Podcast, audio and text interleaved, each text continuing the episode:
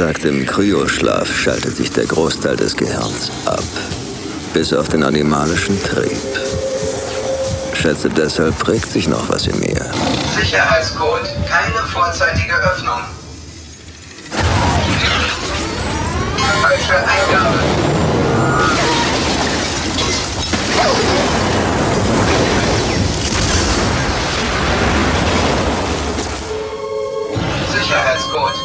Keine vorzeitige Öffnung. Wenn der Mann weg ist, ist er weg. Warum sollte er uns belästigen? Vielleicht will er sich holen, was ihm gehört. Vielleicht will er sie nervös machen. Ist er wirklich so gefährlich? Nur für uns Menschen.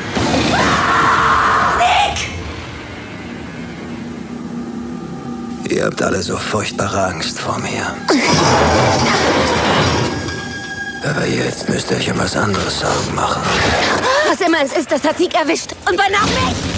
Nehmt das runter von mir! Hallo und herzlich willkommen zu einer super sommerlichen Sonderausgabe des Bahnhofskinos. Und äh, draußen sind die Temperaturen heiß, es ist hochsommerlich, Daniel ist im Urlaub und was könnte es da Schöneres geben, als sich in einer dunklen, kalten Höhle zu verkriechen und mit wem würde ich das lieber tun, als mit meinem Gast Stefan Jung. Hallo Stefan. Hallo Patrick, ich freue mich sehr. Danke für die Anmoderation. Und ich möchte gleich die Gelegenheit nutzen, bevor du richtig ins Thema kommst und möchte dir an dieser Stelle erstmal ganz toll danken.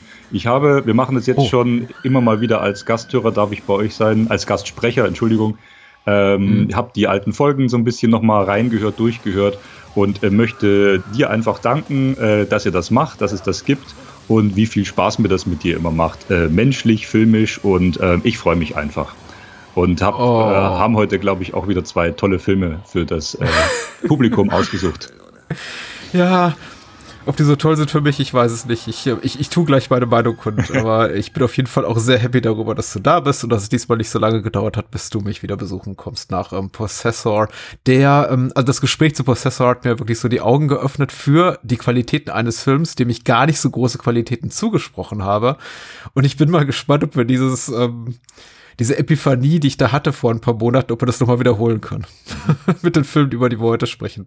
Okay. Weil, dein Vorschlag war es, ähm, über Pitch Black aus dem Jahre 2000 zu sprechen von, äh, der Regisseur wird, glaube ich, David Toohey ausgesprochen, wenn mich nicht alles täuscht. Genau, Toohey, ja. Und über Starship Troopers 2 reden wir. Held der Föderation, Hero of the Federation aus dem Jahre 2004 von äh, Special Effects Maestro Phil Tippett auf dem Regiestuhl. Und was hat dich dazu bewogen? Ja, die äh, zu genau, genau, die Konzeptidee war, dass beide Filme erstmal nachtschwarz sind ähm, mhm. Bei Pitchback muss man natürlich sagen, ab einem bestimmten Punkt dann auch erst. Das ist ja erstmal äh, greller Sonnenschein und blendet, aber dazu gleich mehr. Und äh, Starship Troopers 2 auch. Und ich finde Starship Troopers 2 halt äh, unverschämt frech dunkel, wenn man jetzt zum Beispiel mit dem Paul Verhoeven Original vergleicht. Und äh, natürlich geht es um äh, in Invasion äh, von, von außen, die Monster, die dann aber so ins Innere dringen. will sagen, die Gruppendynamik wird ordentlich durcheinander mhm. gebracht und das ist interessanterweise bei beiden Filmen so. Und das wusste ich aber nicht, als ich die Filme vorgeschlagen habe. Aber als ich Starship Troopers 2 dann zum ersten Mal gesehen habe, dachte ich mir, das passt ja dann thematisch sogar noch einigermaßen. Aber erstmal sind die Filme sehr dunkel, spielen im, im, im, Weltall. Es geht um eine Gruppe von Leuten, die werden so unterminiert oder von sich selbst, ähm, kämpfen ums, ums Überleben. Und es sind beides gewissermaßen Science-Fiction-Horrorfilme auch. Ja. ja, ja, ja, stimmt, stimmt, stimmt.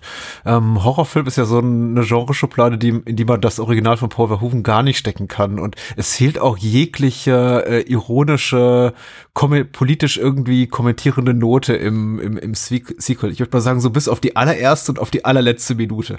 Ja, ich, ich, ich wollte es gerade sagen. Ja, wir kommen dann gleich dazu, ja. ja. Mm, hat mich ein bisschen überrascht, damals wie heute. Ich habe den Film, also Starship Troopers 2, habe ich bei Erscheinen gesehen äh, und jetzt auch eben knapp 20 Jahre nicht mehr. Und äh, mit Pitch Black ging es mir fast ähnlich, den meine ich nochmal zwischendurch gesehen zu haben, aber auch in dem war ich damals im Kino und ähm, Mal gucken, wie sich meine Meinung dazu ähm, e-, e-, entwickelt hat. Ich habe, glaube ich, bereits den Regisseur genannt, David Toohey. Wir sprechen zuerst über Pitch Black. In der Hauptrolle Vin Diesel war nicht seine erste große Hauptrolle, aber eine seiner ersten, möchte mal sagen, eine derjenigen, die ihn so mit auf in die ähm, Star-Stratosphäre geschossen hat und ihn auf jeden Fall so in, in höhere Hollywood-Weihen hochkatapultiert hat nach seinem Aufschlag in The Iron Giant, wo er eben auch nur sprachlich aktiv werden durfte. Aber das war so die Zeit, einfach so Ende der 90er, frühe 2000er, wo Menschen plötzlich sagten, oh, dieser Vin Diesel, der kann irgendwie was. Also der taugt zum Star. Und mittlerweile ist er das ja auch seit ähm, gut 20 Jahren. In weiteren Hauptrollen finden wir Rada Mitchell, Cole Hauser, Keith David, ähm, Claudia Black und äh, noch weiteres Personal, von dem ich bisher nie gehört habe. David Tuhi, äh, vorher hauptsächlich als Drehbuchautor, für einige auch sehr prominente Stoffe aktiv, unter anderem eben weniger prominent, aber durchaus bemerkenswert, weil ich den Film sehr gerne mag. Critters 2, aber eben auch als Regisseur für Waterworld und größere Hollywood-Produktionen aktiv. Und das hier war sein äh, dritter Langfilm nach The Arrival mit Charlie Sheen, den er zuvor gemacht hat, 1996 und die UFDB IMDb-Inhaltsangabe ist folgende. Und da bin ich gespannt, was du mir so erzählst zu deiner persönlichen Geschichte ähm, mit dem Film. Und jetzt, äh, Stefan, obliegt es dir, einfach auch mal auf die äh, Packungsrückseite der wunderbaren Fragezeichen Turbine-Edition von äh, Pitch Black zu gucken und mir vorzulesen, was denn da handlungsseitig äh, vor sich geht in diesem Film. Schieß los. Ein Transportraumschiff stürzt auf einem fremden Planeten ab. Unter den Überlebenden ist der Schwerverbrecher Richard B. Riddick. Doch der Besatzung droht eine ganz andere tödliche Gefahr. In der Dunkelheit lauern blutrünstige Monster. Es naht eine totale Sonnenfinsternis. Der Kampf ums Überleben beginnt. Jetzt könnte man noch dazu sagen, Actionstar Vin Diesel brilliert in diesem hochspannenden, effektgeladenen Science-Fiction-Horror als cooler Anti-Held Riddick endlich im Director's Cut. oh, hast du den auch im Director's Cut gesehen? Ja, also ich, wie gesagt, ich habe hier die Turbine-Box vorliegen, an der ich ja auch einen mhm. kleinen äh, Textbeitrag im Booklet, wobei das Booklet ist extrem dick, also das ist ein normaler Textbeitrag, beisteuern durfte. Mhm. Und äh, wie gesagt, ich, ich mag den Film, ich schätze ihn, wir werden darüber noch sprechen. Und der Director's Cut wurde hier auch äh, komplett äh, nochmal nachsynchronisiert, äh, sehr aufwendig, das klingt sehr gut. Und ähm, ja, das ist schon, das, ist, das kann man schon machen mit dem Director's Cut, das macht schon Sinn, ja.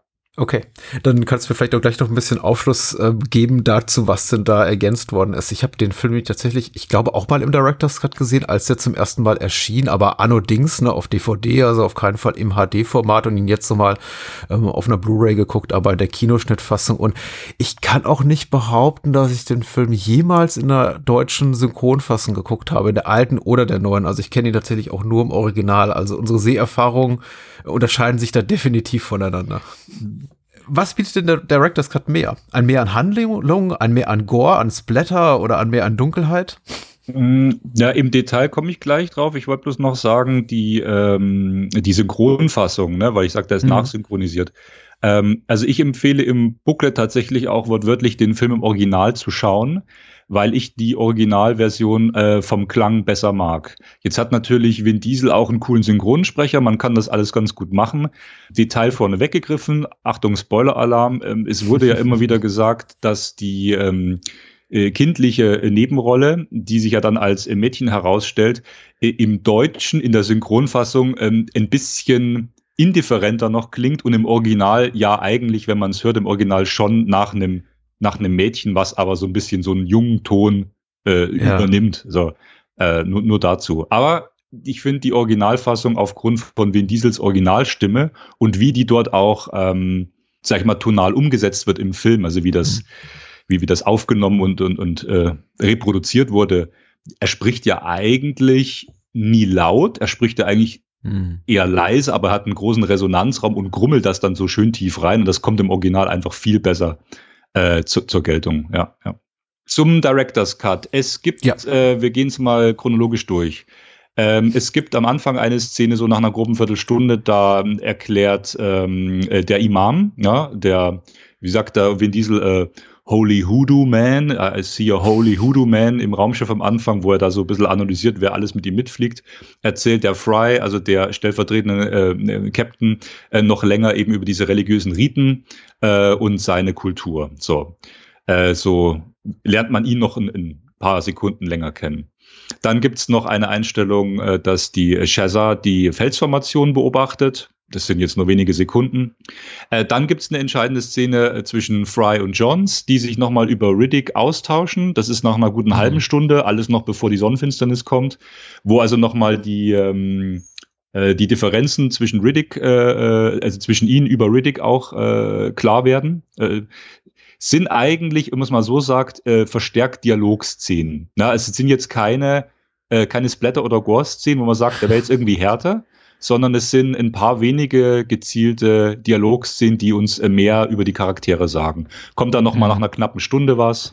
Da sie zum Beispiel Fry, also unsere weibliche Captain, äh, zweifelt, ob Johns eben der richtige Anführer für die Gruppe ist, was sich da ja im, hinten raus auch äh, leider bewahrheitet. Ne?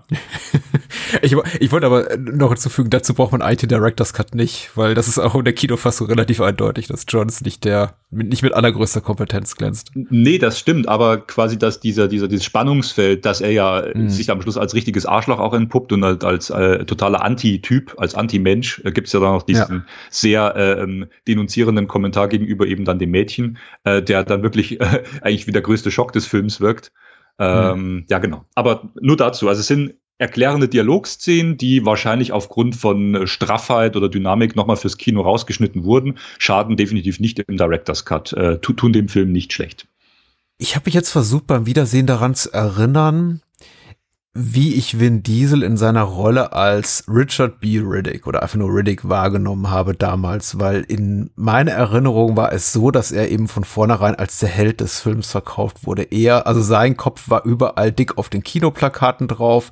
Er hatte auch zu dem damaligen Zeitpunkt schon so, naja, so ansatzweise die Star-Persona, also er war kein Megastar, aber er war schon so weit bekannt, dass man sehr stark ahnen konnte, mh, er würde sich als der Held des Films entpuppen. Und ich fand eben auch Johns, also Cole Hauser, die Rolle, die Cole Hauser spielt, als so offensichtlicher Bad Guy oder äh, Gegenentwurf oder Nemesis hier von Riddick angelegt, dass ich äh, meine mich ziemlich genau äh, daran erinnern zu können, dass ich im Kino saß und dachte, na ja, gut, das ist irgendwie, der, der Film versucht so ein Mysterium darum ein bisschen aufzubauen, ob denn eben Riddick wirklich einfach nur ein eiskalter Serienmörder ist oder vielleicht doch sowas auch wie ein Anti-Held, aber jetzt auch, also beim Wiedersehen definitiv, aber ich meine auch damals im Kino schon gedacht zu haben, na ja, Riddick, ich glaube, Riddick ist am Ende unser strahlender Held. Ist er nicht. Also nicht strahlend, er strahlt nicht, aber er ist auf jeden Fall der Anti-Held dieses Films, mit dem wir eben mitfiebern und für den wir mitfiebern. Mhm.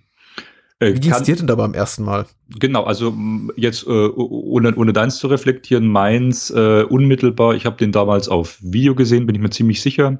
Ich glaube damals sogar mit dem Videothekenbesitzer bei uns im, im Ort. Ich war dann auch schon äh, 15, 16. Wir haben uns dann ab und zu mal zum Videogucken verabredet. Wir hatten dann privat mal zwei Jahre auch so ein bisschen Kontakt. Er hatte auch schon so äh, äh, Familie, kleines Kind, der war ein ganz netter Typ. Und ich habe halt immer mal wieder auch, meine Mutter wusste das, dann Videos ausgeliehen. Das war jetzt alles nichts, was irgendwie spät abends oder nachts passierte. Wir hatten ja Schule, sondern haben uns dann mal am frühen Abend getroffen. Er hatte ja auch Kiddies und war auf Arbeit hatte ja zwei Jobs irgendwie, äh, Videothek abends noch und einen Hauptjob tagsüber und hat gesagt, also Pitch Black wäre ein Film, den sollte man mal sehen, der ist cool, der Typ, ja, also und, und das ist mal was und ich kann mich erinnern, dass er den Riddick ziemlich abgefeiert hat. Er fand den so total mega cool als äh, eigentlich der fiese Kerl, der das äh, faustdick hinter den Ohren hat, eigentlich auch ein Verbrecher ist, also was heißt eigentlich, der ein Verbrecher ist, der Leute gekillt hat, der aber dann laut seiner äh, Meinung auch das Herz doch am rechten Fleck hat und sich eben fürs Gute einsetzt. Also für ihn eigentlich so ein richtiger Held. Einer, der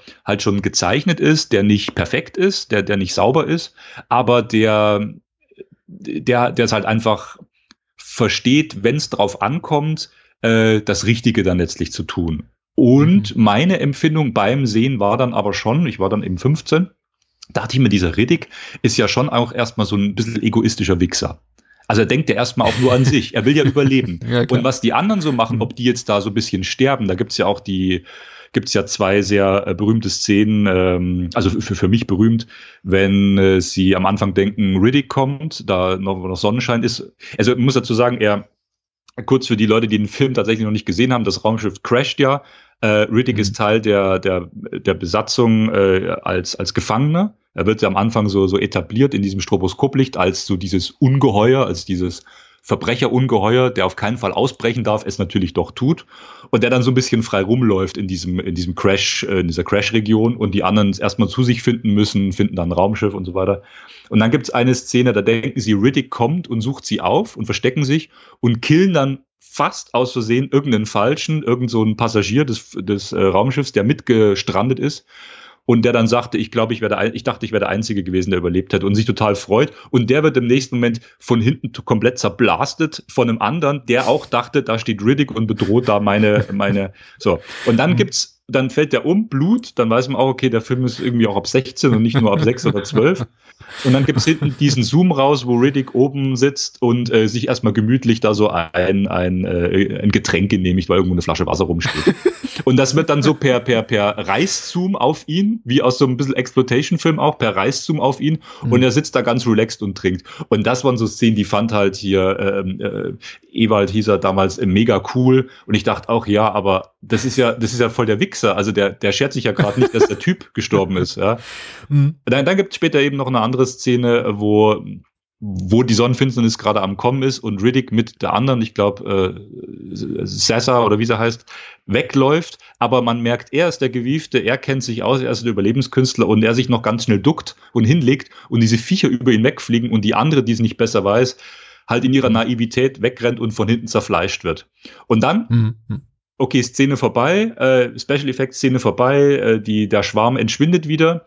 Man sieht, wie Riddick quasi äh, vom Bildausschnitt von unten auftaucht. Er steht auf, ne, so, er kommt so von unten nach oben ins Bild, stellt sich hin äh, mit seiner Statur und klappt sich, also wischt sich erstmal so, so Arbeit erledigt die Hände ab. Und so nach dem Motto, ja, also ich habe es überlebt. Äh, wie schaut's bei euch aus, so ungefähr? Also es wird immer wieder so formuliert, er ist halt der Überlebenskünstler. Die anderen, wenn sie überleben wollen, müssten sich eigentlich an ihn halten. Aber er ist halt kein richtiger Freund oder keiner, den man irgendwie so lieb haben möchte. Ja. Aber das, das finde ich eben, das ist meine, mein Vorfazit und deswegen finde ich den Film auch echt gut. Der Film, trotz seines, sage ich mal, geringeren Budgets und dass er eigentlich ein waschechtes B-Movie ist und manche Kills oder Nebenfiguren vielleicht durchaus austauschbar sind, wo man sich dachte, naja, es ist jetzt ein mhm. bisschen so mhm. Genreware, so vom, vom, vom Schnitt, entwickelt er schon die Figuren weiter, finde ich. Und äh, Riddick wird dann schon zu einer interessanten Figur. Und da, finde ich, hätte der Film viel mehr falsch machen können. Mhm. mhm. Das ist bloß so mein Gedanke.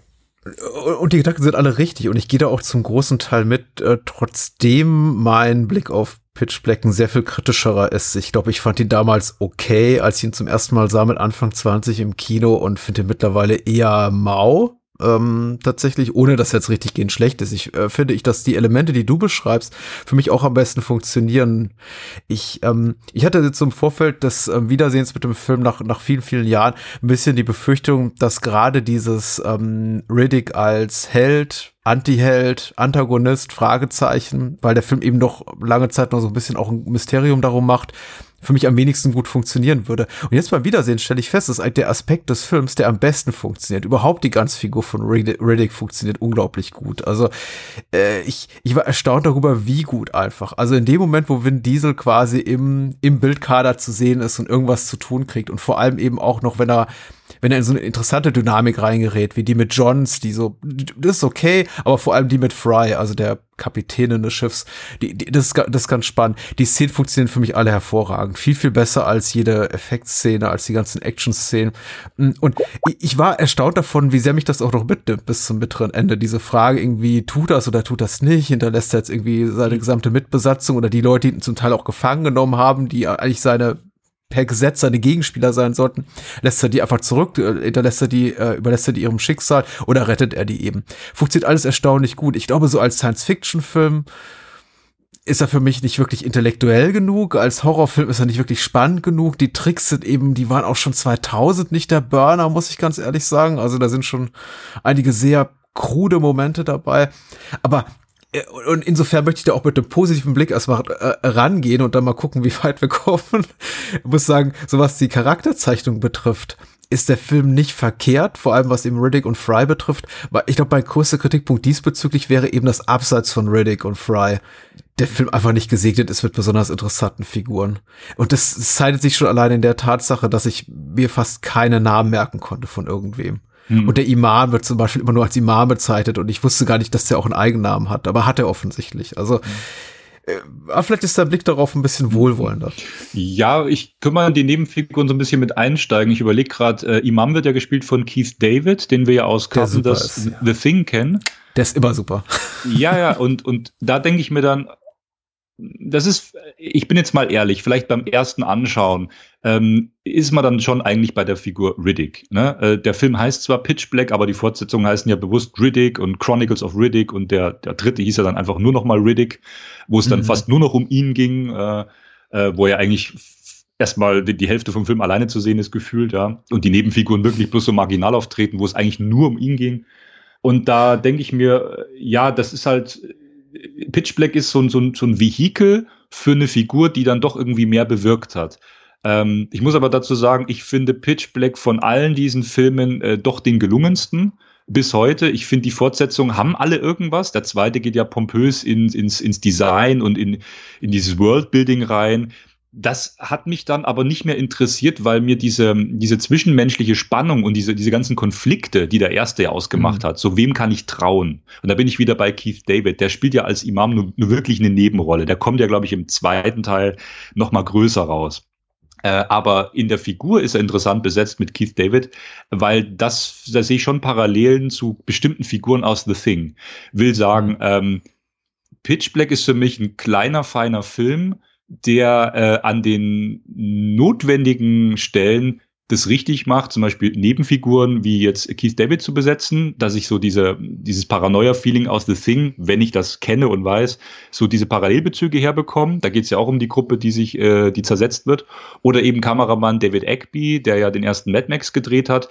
Das sehe ich dann zum Beispiel mit diesen Prärieaufnahmen, diesen weiten Landschaftsaufnahmen. Und ich müsste mich jetzt täuschen, ich glaube, Pitchback wurde ja sogar in Australien gefilmt oder gedreht. Also die, die Wüstensequenzen haben sie, glaube ich, auch. Die Besetzung ist zum Teil auch australisch. Ich habe nur nicht mal nachsehen müssen, aber es wird irgendwie ein, zwei Mal Crikey gesagt und sowas. Und also man legt auch sehr viel Wert darauf, auf eine gewisse Multi-Ethnizität, Multikulturalität ja, genau, genau. Im, im, Cast. Es wird dann immer Blimey, Crikey, Fuck. Und also man sagt mal, man hört in verschiedenen englischen Dialekten verschiedene Male das Wort Scheiße. Ja, genau. Und ähm, auch der, ähm, ich gebe dir recht, dessen, dessen Namen oder Rollennamen habe ich jetzt auch vergessen. Das ist der, der, der äh, dann eben durch dieses Monster gekillt wird äh, da gibt's diese, diese wunderbare Sequenz, wie irgendwas zieht, irgendwas schleift mhm. durch, einen, durch einen grellen, äh, weiß erleuchteten Wüstenregion, äh, Wüstenboden mhm. und Riddick wartet bloß hinter so einem Felsen und das ist aber in so einem, in so, in so einer Schärfe auf den Hintergrund, also auf unsere Nebenfigur gelegt, dass es im Vordergrund total geblurrt ist, total verschwommen und man sieht nur mhm. die, die, die dunklen Brillenränder von, von, von, von Riddicks Brille, weil, weil sich ja. sein Gesicht durch die Sonne quasi mit dem, mit dem Fels so verschwimmen. Man sieht nur im Vordergrund verschwommen, dass er da irgendwie ganz kurz zu sehen ist da hat er, da spielt der Film aber eben mit seiner Figur ganz gut, wenn man das erkennt. Und die andere Figur, ja, die, die werden halt dann, die kommen halt durch den Fleischwolf, die werden dann halt Monsterfutter. Oder auch die, die, die, die Shazza, oder ich spreche es immer wieder falsch aus, die wird dann auch Monsterfutter. Also ich will, will sagen, ja, ich gebe zu, äh, zwei, drei Nebenfiguren sind halt einfach Futter für die Monster, um zu sehen, das kann passieren, das wird passieren und wir liefern auch mal Special Effects. und ähm, ich finde, Cole Hauser als Johns macht das schon ganz gut. Man weiß, dass er Dreck am Stecken hat. Und das ist jetzt nicht dieser große Aha-Moment, wenn äh, Riddick zu, zu, äh, zu Fry sagt, äh, übrigens äh, hier, Johns ist eigentlich der, der, der Blue-Eyed Devil, was er ja schon am Anfang sagt. Wir, wir wissen es ja schon von Anfang an. Es gibt ja diesen Monolog, That's my real problem, that's John's the Blue-Eyed Devil. Mhm. Da wissen wir ja schon, okay, mhm. hier ist der große, große Konflikt. Aber wie der ausgetragen wird, finde ich halt interessant, weil sie versuchen sich immer wieder gegeneinander auszuspielen. Ich meine, Johns hat irgendwo auch menschliche Seiten und will Fry sagen, äh, hüte dich vor Riddick. Riddick ist nicht der, der vorgibt zu sein.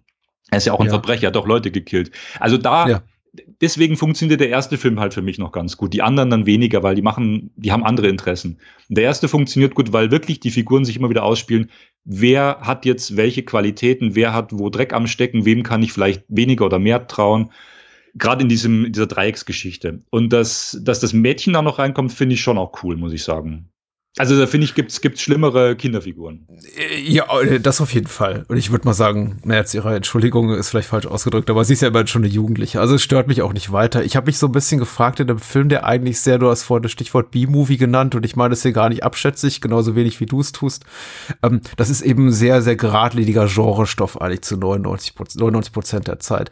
Bei, bei dem ich mich da doch eben immer fragte, wenn sie eben so wenig Wert darauf legen, zum Beispiel Nebenfiguren als mehr zu etablieren, als einfach nur als Kanonenfutter für die außerirdischen Lebewesen. Warum haben sie diesen Handlungsstrang da eingeflochten?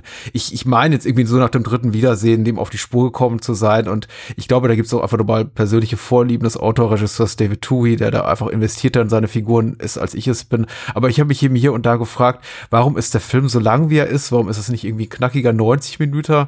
Und deswegen ist auch, glaube ich, so bisher habe hab ich ein relativ großes Ressentiment dagegen auch noch den Director's Cut noch mal anzusehen, weil ich mir denke, der Film ist eigentlich so schon für mich so an der Grenze zur, zur Überlänge, weil der Stoff eigentlich nicht viel hergibt. Ich warte immer darauf, wenn ich den Film wieder sehe, dass endlich Nacht wird und der coole Teil des Films beginnt. Ich mhm. brauche da nicht noch mehr. Vor allem nicht bei, bei, äh, bei Tageslicht. Ja. Aber ich, ich glaube, all die Kritikpunkte, die ich habe, um kurzes Zwischenfazit zu ziehen, sind eigentlich, ähm, rühren eigentlich nur von meinem persönlichen Geschmäckle her. In, insofern, dass ich einfach da, glaube ich, weniger drin sehe in dem Film, in der, seiner Dramaturgie und seinen Figuren, als der Autorregisseur Tuhi, der zum Beispiel, glaube ich, unglaublich verliebt zu sein, zu sein scheint in die Figur des Riddick, den ich hab, wahrnehme als quasi so eine Art ich versuche das Wort wertfrei, wenn das überhaupt möglich ist, zu benutzen, eine Art Übermensch ist, von dem ich eigentlich sofort weiß, der kann mehr als alle anderen, der ist schlauer als alle anderen, der, der hat körperlich mehr drauf als alle anderen. Es fällt mir eben schwer, da wirklich jemals an so einen Moment zu kommen, wo ich das Gefühl habe, da, da könnten Dinge passieren, mit denen ich vielleicht nicht rechne. Also ja, äh, wie gesagt, zugegebenermaßen, der Film ist ein, ist ein B-Film. Äh, er hatte gewisse, gewisse Produktionsgeschichte.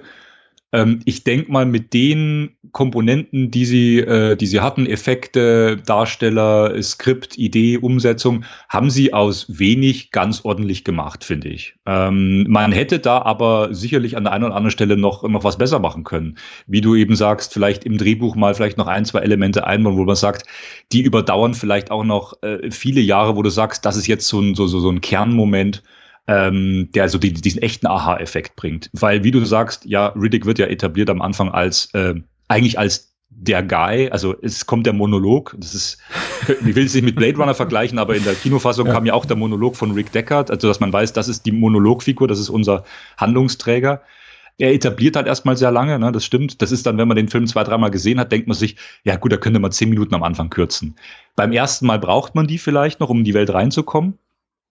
Was ich interessant finde, ist, wie gesagt, äh, dieses, ähm, dieses Misstrauen Fry. Mhm. Das ist zum Beispiel ähm, was, was mir beim zweiten, dritten Mal erst so richtig gut gefallen hat, was beim ersten Mal so ein bisschen unterging, weil ich mich tatsächlich beim ersten Mal so stark auf Riddick fokussiert habe. Beim ersten Mal guckst du eigentlich nur auf Riddick. Wenn er kommt, wann kommt er endlich wieder, was macht er? Da gibt's diese Szene, wo äh, Fry und Johns sich unterhalten bei diesem Skelett und er diesen Schnaps anbietet, wo sie sagen, das äh, even äh, die dehydrites you even more und dann trinken sie trotzdem mm -hmm. ein, wo man mhm, denkt, ja, die mhm. kommen jetzt vielleicht irgendwie zusammen und Riddick lauert da so im Schatten hinten mit seinem Knochenmesser. Und dann äh, denkt man schon, er killt die jetzt gleich einfach erstmal so und dann hält er inne. Und das ist bei diesem Dialog, wo eben diskutiert wird drüber, hätte sie jetzt die Besatzung da äh, diese Fracht von Bord geworfen, hätte sie die geopfert. Und da, da können wir auch gerne mal drüber reden, ob du das dann zu schwülstig findest, ob du das zu unnötig findest. Äh, kommt der Film halt mit so moralischen Aspekten auch rein, die ich beim ersten Mal so, so beiläufig wahrgenommen habe.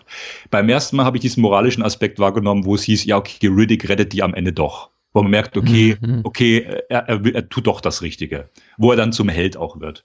Aber da kommen dann immer mehr so Details beim zweiten, dritten Mal, wie eben die Szene, äh, wo es da, wo man es auch interessant macht, Fry. Äh, sie ist irgendwie die Gute, sie hat die ja auch gerettet, sie führt die an, man kann es nicht übel nehmen, aber hm. sie ist doch auch sehr ambivalent bis zum Schluss. Und dann gibt's ja die Konfrontation mit Riddick, wo er sie so richtig auslacht also das finde ich schon cool und ich finde so eine Figur wie Fry, die vermisse ich halt total in den Fortsetzungen. Ich, ich finde die auch unglaublich stark tatsächlich und wie gesagt, ich finde auch die Szenen zwischen ihr und Riddick mit am stärksten. Ich finde es tatsächlich unglaubwürdig und ist immer so für mich so ein Hoppla-Moment.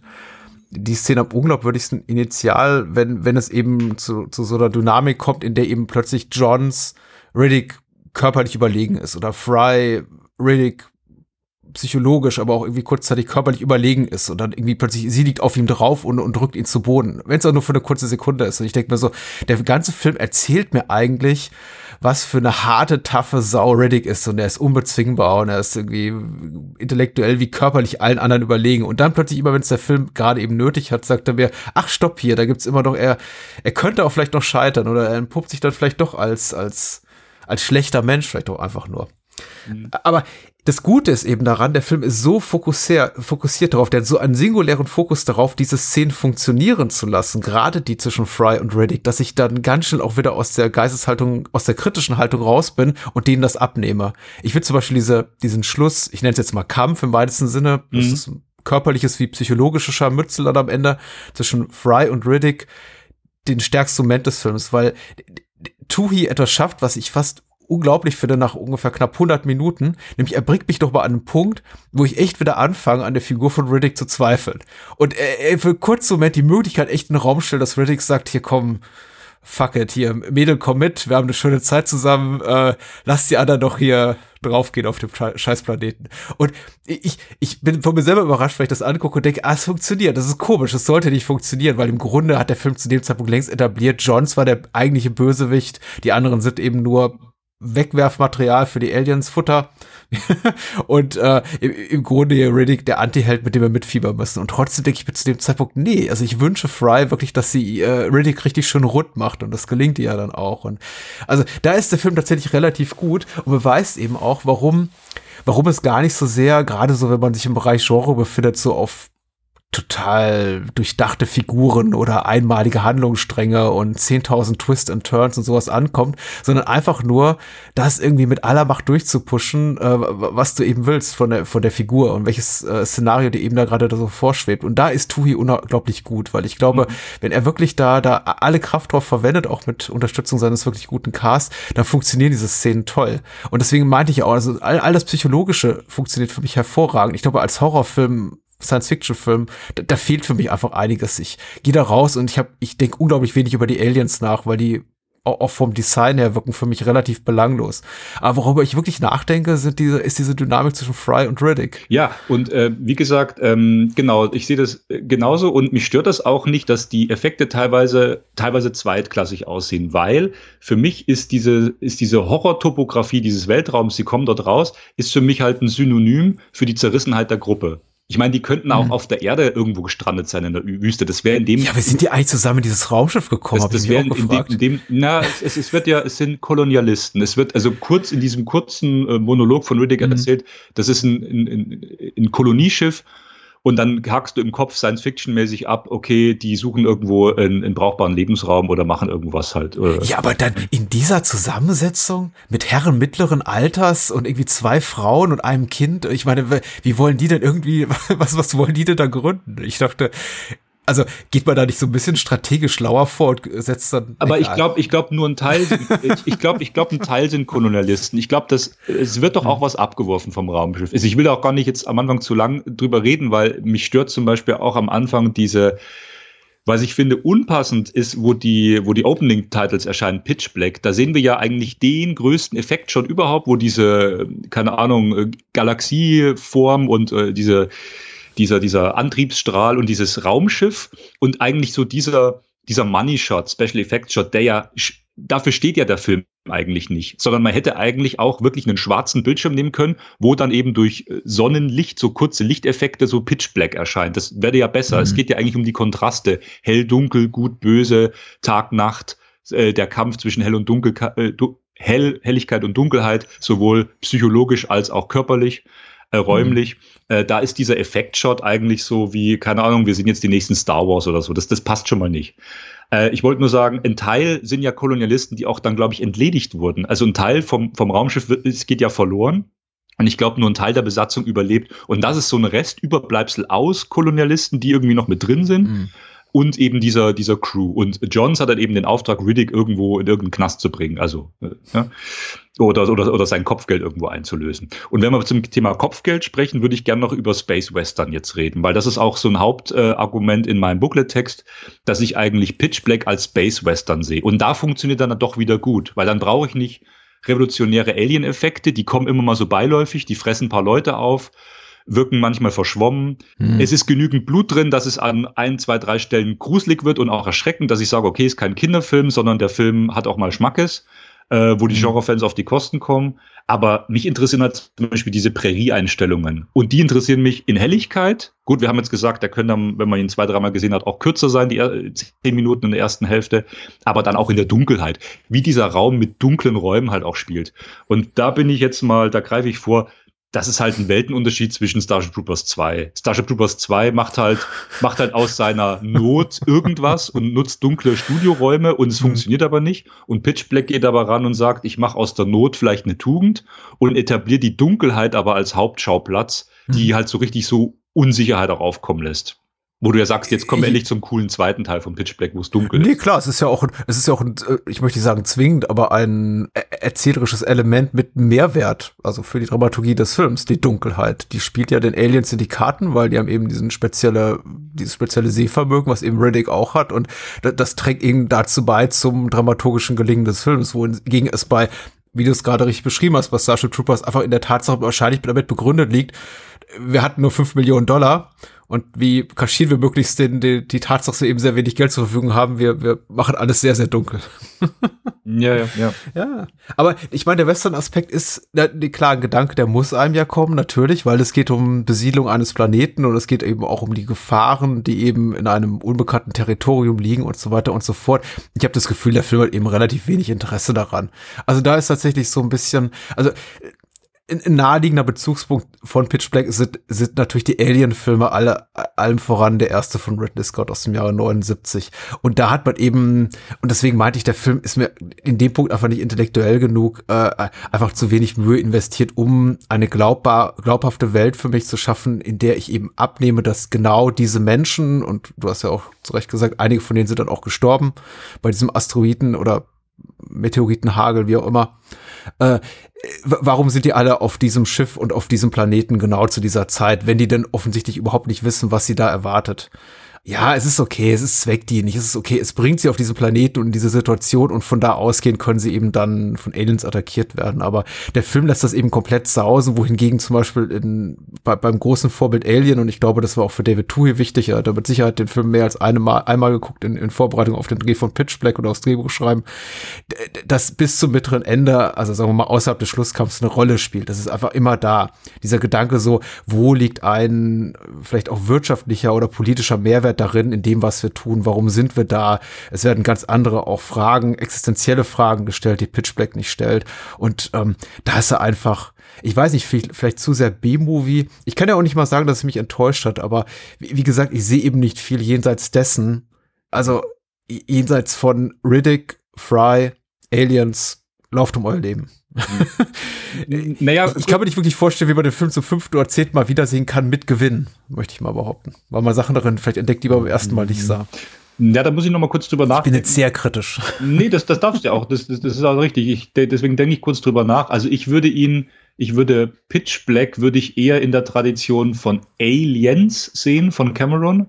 Wobei Cameron natürlich auch dieses, dieses Kolon Kolonialhintergrund nochmal ordentlich ausbaut, auch mit dem damals vorhandenen Budget halt äh, so seine Sets äh, baut und das erklärt, da mehr Worldbuilding betreibt. Ich glaube aber, Pitchback interessiert es tatsächlich gar nicht. Ich glaube, ähm, in dem der Film, und, und das muss ich sagen, doch, das, das, da funktioniert er doch, doch für mich. Er ist halt, er ist vielleicht ein Tick zu lang. Okay, er ist wirklich fast zwei Stunden lang, hätte man mal ein paar Sachen kürzen können. Gut, da sind wir jetzt schon mehrfach drüber hinweg. Mhm dass er so unmittelbar dich reinwirft. Also wir, wir begegnen ja dem Film im Stroboskopfeuer. Also wie gesagt, dieser, dieser, dieser Money Shot mit diesem Effekt, mit dem Raumschiff, den hätte es nicht gebraucht. Gerne diese, diese Lettern vor schwarzem Hintergrund und dann direkt in diesen Crash rein. Ich finde es mega gut, wie sie halt, wie, wie wir halt Riddick zum ersten Mal so flackernd sehen. So dieser Knebel im Mund da haben sie sich schon äh, bildgestalterisch eine Menge gedacht, wie etablieren wir die Figur. Er ist gefangen, er kommt nicht raus, er kann nicht sprechen, deswegen hören wir seine Gedanken im, im, im Off-Kommentar. Er, er wirkt so wie so ein Raubtier mit diesem Knebel, so entstellt, so gleich, gleichsam mhm. irgendwie eingepfercht, äh, wie, wie, wie so ein wildes Tier eingekerkert und, und aber auch gefährlich, aber auch eben ruhig und, und überlegt und analysiert die Lage. Also der Film will von Anfang an klar machen, mir geht's um diese Figur und äh, dieser Crash, ähm, da sieht man schon auch, wie die begrenzten Mittel da waren. Also da hatte, wenn du das vergleichst mit anderen Science-Fiction-Filmen mit höherem Budget, äh, sehen die CGI-Effekte besser aus. Aber ich finde, er macht daraus noch das Beste, weil er kombiniert äh, praktische Effekte ganz gut mit dem damals für ihn verfügbaren CGI. Das macht er ganz mhm. gut. Ist, ist okay für mich. Und ähm, aber mir geht's um die Stimmung vor allem. Die Stimmung, dass echte Panik da aufkommt.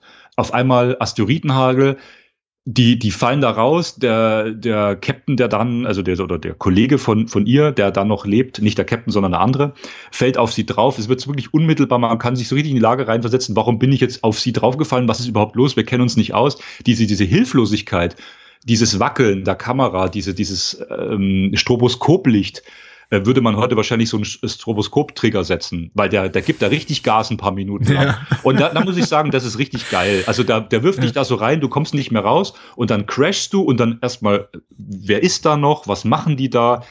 Der Film beim ersten Mal funktioniert halt richtig gut und beim zweiten Mal, wenn man halt die Figur Riddick mag und es nochmal sieht, ähm, ja, doch, haben sich schon viel dabei gedacht, uns da in die Situation reinzuwerfen diese Ausweglosigkeit, da ist halt Alien kühl und kalkuliert und erklärt auch mehr. Und ich, ich will bei, bei Pitch Black da gar nicht wissen, ist das eine politische Botschaft äh, oder den Hintergrund wirtschaftlich, was machen die da? Es geht halt nur um die Figuren. Die werden da so raufgeschmissen auf den Planeten und ja, dann sind sie auch irgendwo Monsterfutter, das stimmt. So zwei, drei Figuren sind dann mhm. weg. Die vergisst man dann noch irgendwo. Aber ähm, der hat halt eine unglaubliche Dynamik, der Film Pitch Black.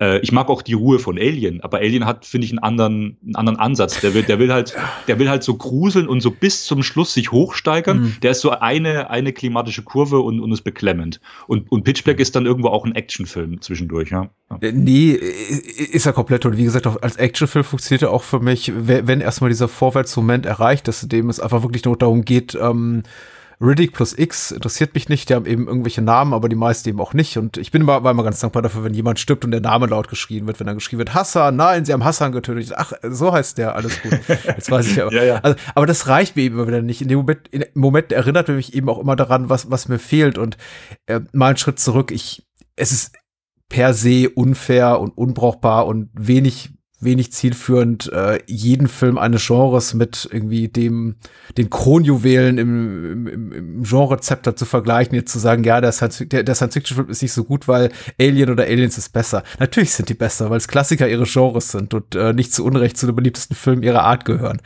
Lassen wir das. Aber was nicht nur diese beiden Filme, sondern eben auch andere Filme besser machen, habe ich das Gefühl, ist einfach mir Figuren zu geben, mit denen ich ein bisschen mitfiebern kann. Und warum ich so ein Problem habe mit den Kolonialisten, nicht, ist nicht nur die Tatsache, dass mir die, die mir alle so ein bisschen zu, zu alt und zu männlich erscheinen, ähm, sondern eben auch, weil die sich alle untereinander überhaupt nicht verstehen. Ich weiß, eine Extremsituation, jeder ist sich selbst der Nächste, ist mir schon klar, aber einfach dieses anfängliche Figuren sanft einführen und auch durchaus so Allianzen etablieren und die, der und der fühlt sich zu dem und dem zugehörig und die gehören irgendwie so zusammen. Das fehlt mir hier irgendwie so. Es, es gibt schon so Figuren, die, die als Duo funktionieren oder die, die, die vielleicht zu zweit als Paar funktionieren, aber ich habe das Gefühl, so eine richtige funktionierende Gruppendynamik gibt es von Beginn an nicht.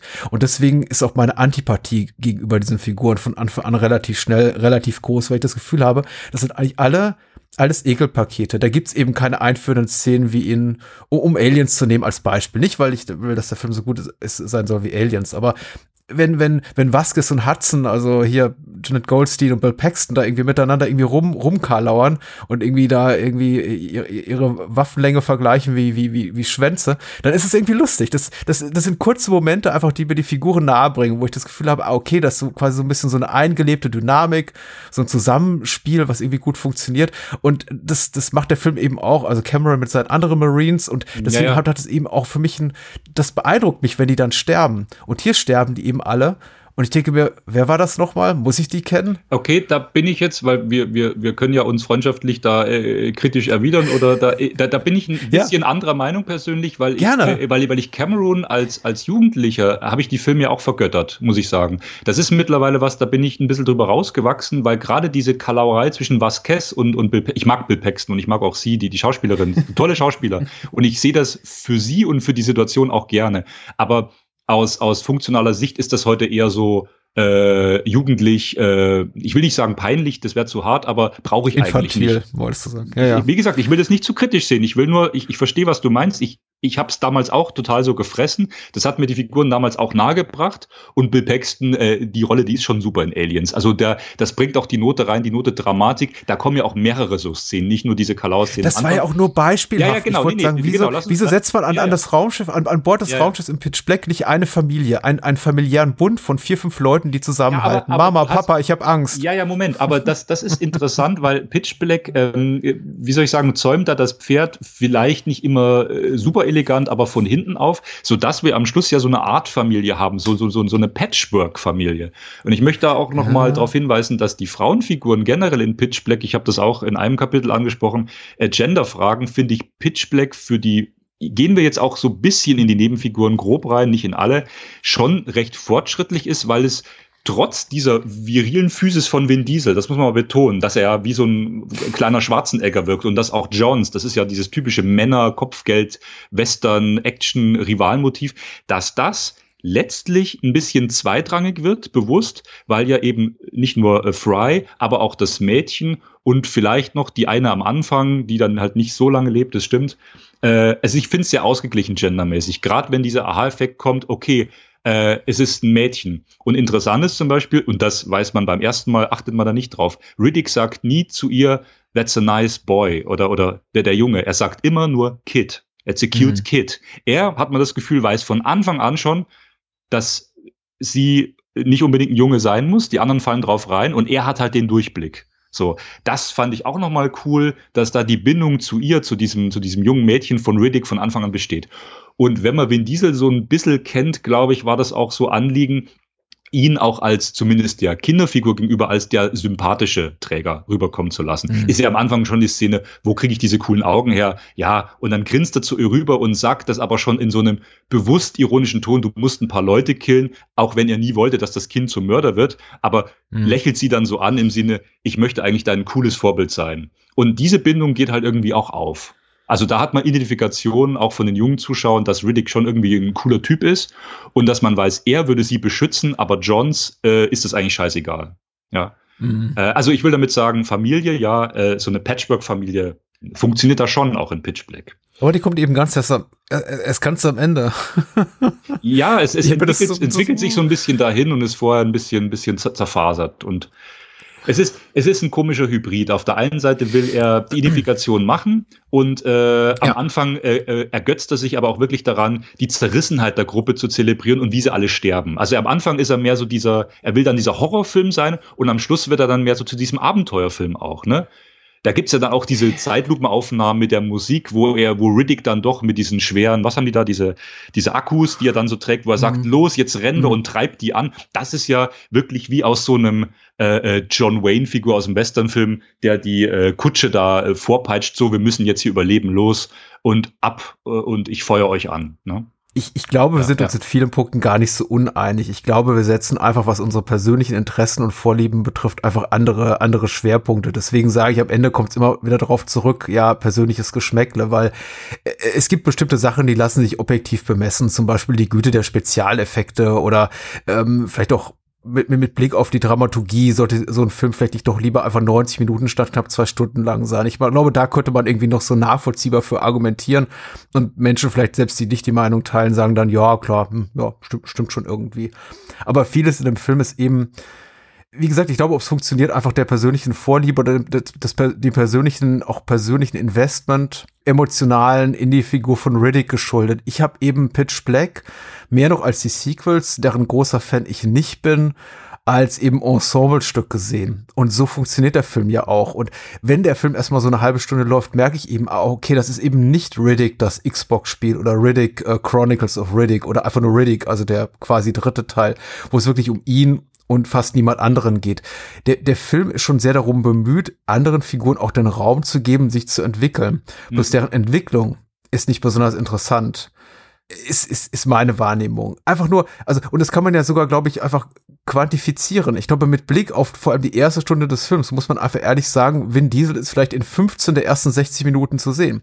Der ist auch ganz oft weg. Dann sagen Figuren, ach, wo ist der nochmal? Ja, keine Ahnung, der treibt sich da irgendwo hinter den Felsen rum. Ja, aber das, ist ja, das, ist, der, das ist ja der gute Clou des Films, genau, ja. Nein, nein, total. Das ist auch vollkommen, äh, vollkommen legitimer, legitimer Entscheid von Tui zu sagen, ich lege das so an, genau, ich erzähle meine Geschichte so.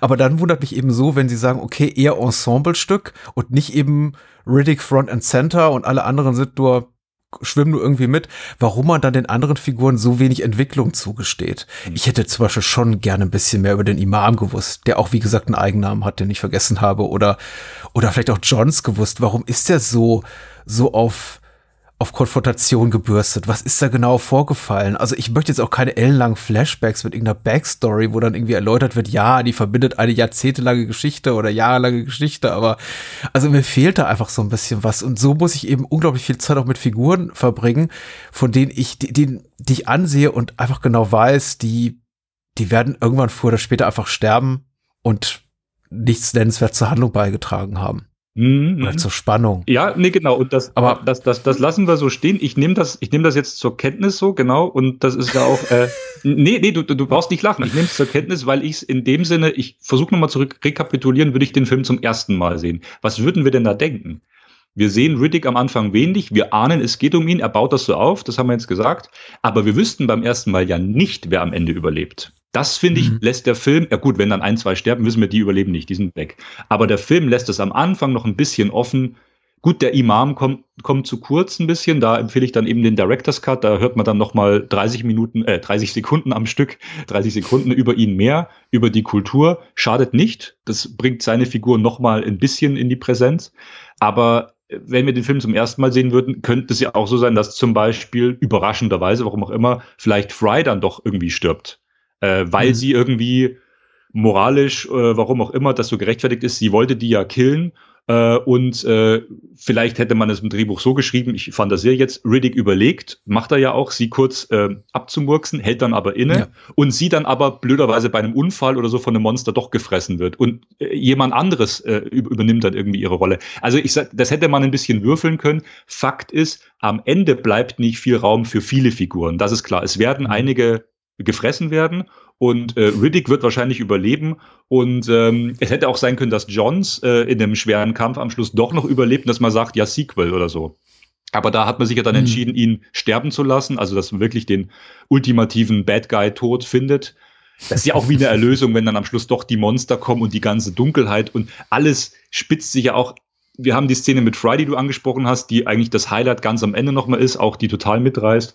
Und dieses Pre-Highlight ist ja dann eigentlich der Tod von Johns, wenn dann auf einmal mhm. Riddick die komplette Dunkelheit nutzt und sagt Tschüss und lässt nur noch machen und überlässt mhm. ihn quasi der, der Natur. Das ist auch so eine Szene, da haben wir als Publikum damals ja auch gefeiert, weil, weil das, das, das, das super aufgegangen ist. Welche der Figuren stirbt nochmal diesen Feuerspucker tot? Ist das, ist das Johns? Oder ist es eine, Nein, ist das dieser ist der, australische Herr? Das ist der australische, ich sage immer her, der, der zu dem, äh, mit, mit der gebrochenen Brille, den, den ich eher so als ja. diesen Wissenschaftler vermuten würde, genau. Äh, der, der da zum, zum Kind ja den besten Satz des Films eigentlich sagt, relativ am Anfang, sag mir, äh, bist du von deinen Eltern weggelaufen oder sie von dir? Ja, ja. ja also er ist auch wirklich ein, ein, ein, Unsympath vor dem Herrn, tatsächlich.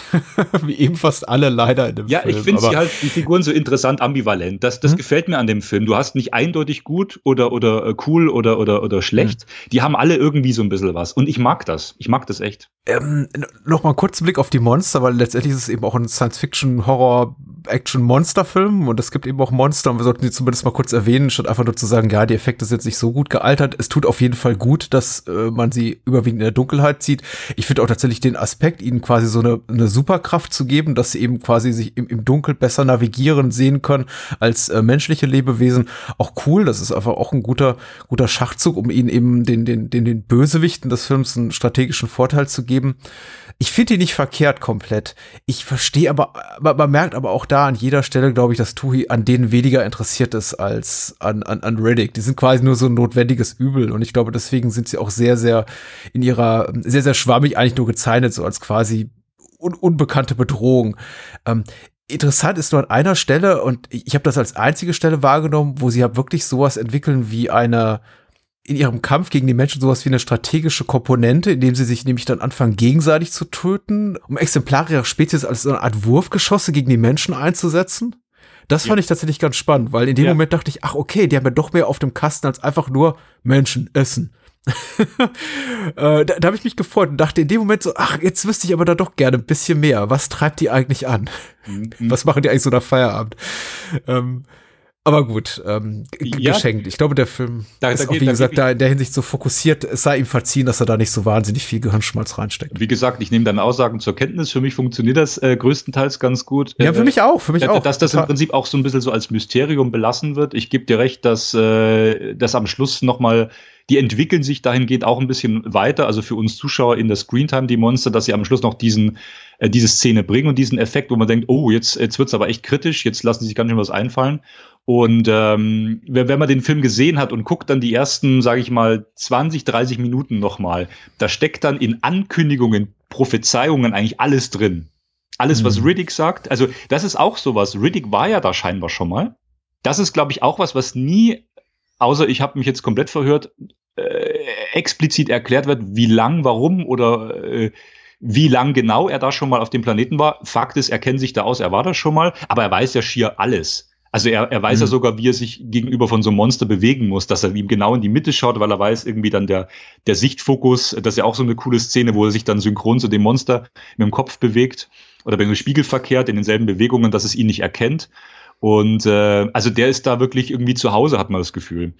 All die Sachen prophezeit er ja. Also habt ihr Angst oder Dunkelheit und jetzt äh, könnte er erst richtig Angst haben, weil er schon weiß, wie, wie crazy die Monster drauf sind, ja. Ich wollte nur mal mhm. sagen, mit den Special Effects, also ja, wer sich dafür interessiert, da wurden ja für dieses dicke, lange Making-of-Buch, also das ist ja zum größten Teil Hintergrund und Making-of in diesem Booklet von dieser äh, Ultimate Box von Turbine, wurde ganz viel zu den Effekt, äh, Special Effects Arbeiten Leute interviewt, äh, ähm, hm. äh, Skizzen äh, also hier abgebildet das, wenn das interessiert, der kann da super Hintergrundinformationen äh, sammeln auch. Ja. Ist das so eine 4K-Edition oder ja, ist das eine Blu-ray? Ja, das ist, das ist, okay. äh, der wurde restauriert in 4K.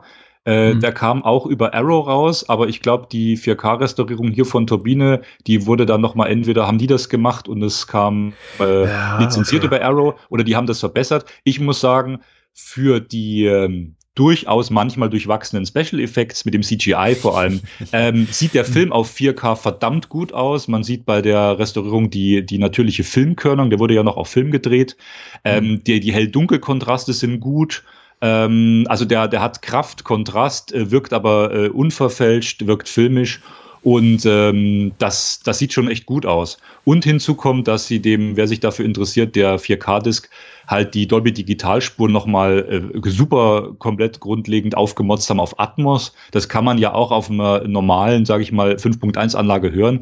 Das hört sich echt gut an. Also wenn dann die Monster durchrauschen, wenn es irgendwo kracht, wenn du kleine Sachen mhm. hörst, ähm, also die Details sind generell viel besser. Ja. Nee, ich meine, äh, grundsätzlich haben wir auch diese 4K-Fassung, man, man, man beschränkt das immer so ein bisschen auf die Auflösung und sagt dann, naja gut, ich meine, wenn äh, Effekte von vor 10, 20 Jahren nur in 2K gemastert sind oder überhaupt erst produziert wurden, was bringt dir dann irgendwie eine 4K-Auflösung, wenn die Effekte das einfach nicht mehr hergeben? Wozu muss ich mir Herr der Ringe angucken in, in 4K, wenn die Effekte einfach nur mit 2K jeweils produziert wurden und einfach man nichts mehr optimieren kann? Mhm. Aber natürlich haben äh, bieten solche Auflagen gleich in der Regel noch besseren Ton, äh, bessere Kontrastwerte und so. Also ich sehe da durchaus auch einen Mehrwert und wer das entsprechende Setup hat, dem, dem würde ich das auch empfehlen. Ähm, ich fragte nur deswegen auch einfach aus persönlichem Interesse, ob ich mir auch da mal einen, einen Blick rein gönne, gönne, wenn mir mal das äh, nötige Kleingeld dafür zur Verfügung steht, weil ich mich schon gefragt habe bei dem einen oder anderen Effekt, was kann man da eigentlich in 4K noch rausholen? Ich mutmaße mal nicht viel, weil wenn die da am Ende durch diesen naja, ähm, Meteoriten, nicht Meteoritenschauer, aber durch diesen quasi astralen Gürtel da rund um diesen Planeten da, wie auch immer, äh, fliegen, sieht man schon, dass der schon bei der Blu-ray-Auflösung so an seine Grenzen kommt, dass ich da sage, okay, da ist wahrscheinlich effekttechnisch einfach nicht viel mehr gegangen, damals im Jahr 2000 in Sachen CGI, wenn man dann eben nur was sie eine Million oder zwei Budget dafür hatte. Aber ich kann mir durchaus auch vorstellen, dass gerade bei sehr dunklen Filmen dieses 4K noch mal einiges bringt, weil ich habe mal eine DVD davon geguckt, daran habe ich noch eine relativ wache Erinnerung, ebenso, naja, Mitte der Nuller Jahre plus minus. Und ich kann mich erinnern, dass der Film sehr, sehr matschig aussah. Ja, also eben das, aufgrund ja. seiner, se, seiner Dunkelheit. Also auf DVD, also in der Standardauflösung kaum guckbar. Die Blu-ray hat da ein bisschen Abhilfe geschaffen, aber ich kann mir vorstellen, die, da hat die, da kann man die 4K-Fassung auf jeden Fall, was so die sehr, sehr dunklen Szenen betrifft, durch, durchaus nochmal mit Gewinn mhm. gucken. Ja, absolut. Du hast es äh, auf einen Punkt getroffen. Es sind nicht nur die Schärfe oder die äh, Effekte, wo du sagst, äh, damals bei Blade Runner oder 2001 wurden die auf 65 Millimeter, äh, die Effektshots produziert und die hat ja Ridley Scott in 8K abtasten lassen und für die 4K-Disc sehen die ja super aus. Das hat man ja hier nicht gemacht oder wie bei Herr der Ringe. Aber die 4K-Disc bringt's halt, wie du sagst, die DVD war sehr matschig, hat keinen Spaß gemacht, sowohl bild- als auch tontechnisch, weil der Film sehr dunkel ist. Und wenn du das hier auf dem großen Bildschirm schaust, kommt halt alles insgesamt viel besser zum Tragen und du kannst den Film einfach viel besser genießen. Und äh, das bringt schon, also das macht schon Spaß. Ja. Stichwort DVD-Fassung. Du hast Starship Troopers 2 auf DVD geguckt, hast du mir verraten. Ich hab. Hat dir das Spaß gemacht? Ähm, ich muss gestehen, das hat mir an ein, zwei, drei Stellen dann durchaus Spaß gemacht, weil es einfach Sachen mhm. gab, die ich nicht erwartet hätte. Also ich, ich habe den Film bis vor kurzem äh, nie gesehen. Ich habe ihn mhm. äh, beim Rewe im Büchertauschregal lag er mit dem deutschen Psychothriller Tattoo, ich weiß nicht, ob du den kennst, äh, ja, lagen die DVDs einfach so rum zum Mitnehmen. Und ich guck hinten drauf, weil ich wollte nicht, dass es die gekürzte ist, wenn es da eine gibt. Und da stand halt hinten schön drauf, Spio strafrechtlich unbedenklich. Dachte ich mir, das ist die ungekürzte indiziert. Ach, sowas liegt bei euch im Und das lag halt, aber der ist ja, glaube ich, mittlerweile wahrscheinlich FSK 18 neu freigegeben. Er ist SD indiziert seit einigen ja, genau. Jahren. Ja, ja. Aber da, da lag halt quasi die DVD-Erstauflage rum. Und der Gag war sogar, dass die DVD zu diesem Film damals einen Preis gewonnen hat für die damals äh, coolste DVD-Präsentation. Äh, ähm, also ich glaube, das ist das Einzige, womit der Film da erstmal so glänzen kann, auszeichnungstechnisch. äh, und dann hat es mhm. mich halt interessiert, ja, Co-Produzenten und irgendwie auch ähm, äh, Produzenten John Davison, der hat ja schon den ersten Starship Troopers äh, produziert, äh, auch äh, hier Drehbuch Ed Neumeier, der hat ja, glaube ich, bei Robocop mitgemacht, also alles so Verhöfen, ja. Regular so ein bisschen und Phil Tippett halt unser Effektguru, der dann Regie führt. Dann dachte ich mir, ich habe jetzt Bock drauf, ich habe jetzt Bock auf die Monster, ich habe den nie gesehen, ich will wissen, was der Film überhaupt macht. Und ich hatte schon, ich war interessiert, ich hatte meinen Spaß. Es gab ein, zwei Szenen, wo ich mir dachte, okay, also so Sequenzen, das ist gerade richtig mies, richtig schlecht, das hältst du jetzt durch, du tust dir das an. Hab nochmal schnell recherchiert, das ist eine TV-Produktion gewesen, die haben es fürs Fernsehen produziert, dann war mir vieles klar auf einmal, also keine Kinoproduktion. dann war mir vieles klar. Dann, dann habe ich den Film zu Ende geguckt, dann gab es wieder ein, zwei Momente, die mich überrascht haben, weil ich mir dachte, oh, damit hätte ich jetzt nicht gerechnet und habe den natürlich auch für unseren Podcast dann sehr gerne zu Ende geguckt, ja. Ich freue mich jetzt und es wird uns vielleicht Spaß machen, auch über einen eher schlechteren Film auch mal zu reden. Und ich sehe ihn ja. wirklich in schlechterer Tradition als äh, Pitch Black. ja, er hatte natürlich äh, schlechtere Startbedingungen. Äh, wir haben bereits zum Vorbeigehen erwähnt, das Budget war sehr, sehr viel kleiner. Er war eben von vornherein als TV-Film konzipiert. Er hat außerhalb von Nordamerika eine Direct-to-DVD-Premiere oder Direct-to-Video-Premiere erfahren. Und äh, in dem Kontext ist er eben auch ausgezeichnet worden, wie du bereits erwähnt hast, als, weiß ich, Video, Direct-to-Video-Produktion oder Direct-to-DVD-Produktion des Jahres. Irgend sowas in der Art, ja.